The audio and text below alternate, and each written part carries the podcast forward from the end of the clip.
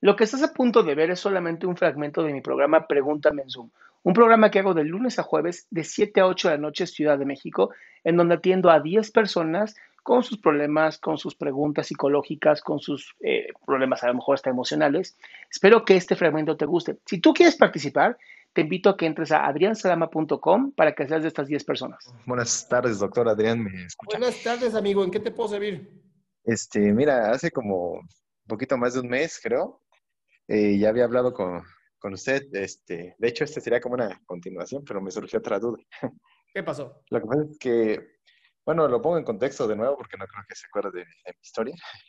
Bueno, tengo 29 años, este, eh, soy músico y he pasado como por cuatro carreras diferentes, ninguna la he terminado, por lo mismo que siempre he tenido esa, eh, eso en mi vida.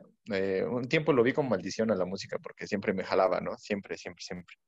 Este, empezaba todo animado las carreras, por ejemplo, estuve en Derecho, estuve en Ingeniería en Sistemas, hasta en Nutrición estuve. la cuestión es que no, no me salí de ahí por problemas académicos, sino simplemente porque no me apasionaba. Sentía que eso no me estaba quitando tiempo valioso que irónicamente estuve perdiendo en todas esas este, carreras. Sí. Este, ahorita eh, me había aconsejado estudiar algo por estudiar, entonces yo dije, bueno, voy a retomar sistemas, que fue lo que de todas las que estudié fue la que más me, me gustó. Ajá, ¿y qué pasó? Fui, este, ajá, me encontré una escuela que daba este, clases los sábados y me pareció perfecto. Sí. Entonces fui, este, estaba decidido a inscribirme, solamente que me dijeron que por el problema de, de la pandemia no hubo mucho, este, no hubo mucha demanda y entonces no iban a abrir el curso este, este semestre. Entonces yo este, me lo planteé bien, dije, bueno, pues este semestre igual y no lo, no lo abren, me voy a esperar hasta enero o febrero que abran el otro.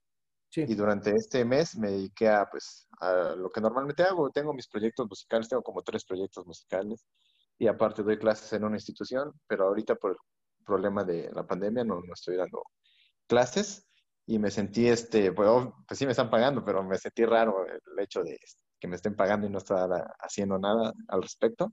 Sí. Entonces empecé a dar clases este, en mi casa con las medidas necesarias y afortunadamente me empezó a ir muy bien y de hecho tengo alumnos particulares que me dan ingresos extras. O sea, entonces me estás presumiendo que estás poca madre, cabrón. No, no, no, no, no. No, a lo que yo voy es que es que quisiera ya realmente tener claro lo que es que siempre hay noches donde yo este eh, estoy perfecto, ¿no? Digo, oh, me encanta la música, estoy haciendo lo, que me apasiona y me está yendo bien, pero hay noches donde me invade la incertidumbre de que, ¿crees que esto en 10 años te puede hacer este, rentable o, estás como a la deriva? Entonces, siempre está esa como, esa, esa espinita de estudia una carrera, aunque no la ejerzas, pero que tengas papel ahí por si pasa cualquier cosa, ¿no? Pero es que, de, a ver, de, nada va a servir que estudies una carrera hoy y en 10 años que ya no funcione lo que sea que no va a funcionar, quieras volver a empezar a hacer esa carrera que llevas 10 años de no usarla.